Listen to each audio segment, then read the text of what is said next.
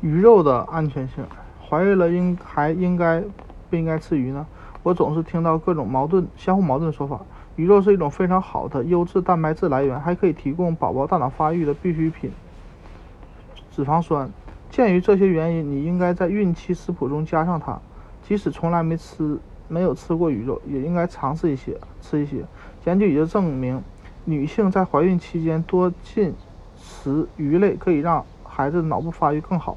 所以多吃点鱼吧，尽量争取每周摄入二百二到三百三克的鱼肉，每周约大约两到三次。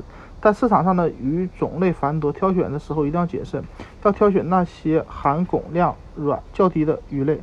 汞是一种化学制品物质，准妈妈大量摄入汞可能会危害宝宝的神经系统发育。幸好很多人们常吃的鱼含汞量都很低。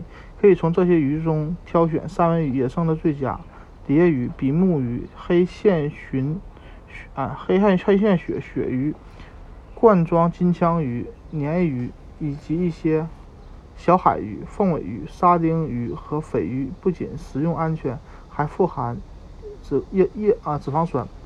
应尽量避免鲨鱼、剑鱼、王鲸、方头鱼，尤其是来自墨西哥。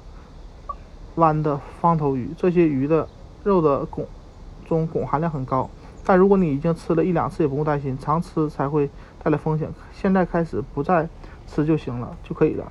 自己钓的鱼，每周食用量最好不要超过一百七十克，煮后煮熟后的重量。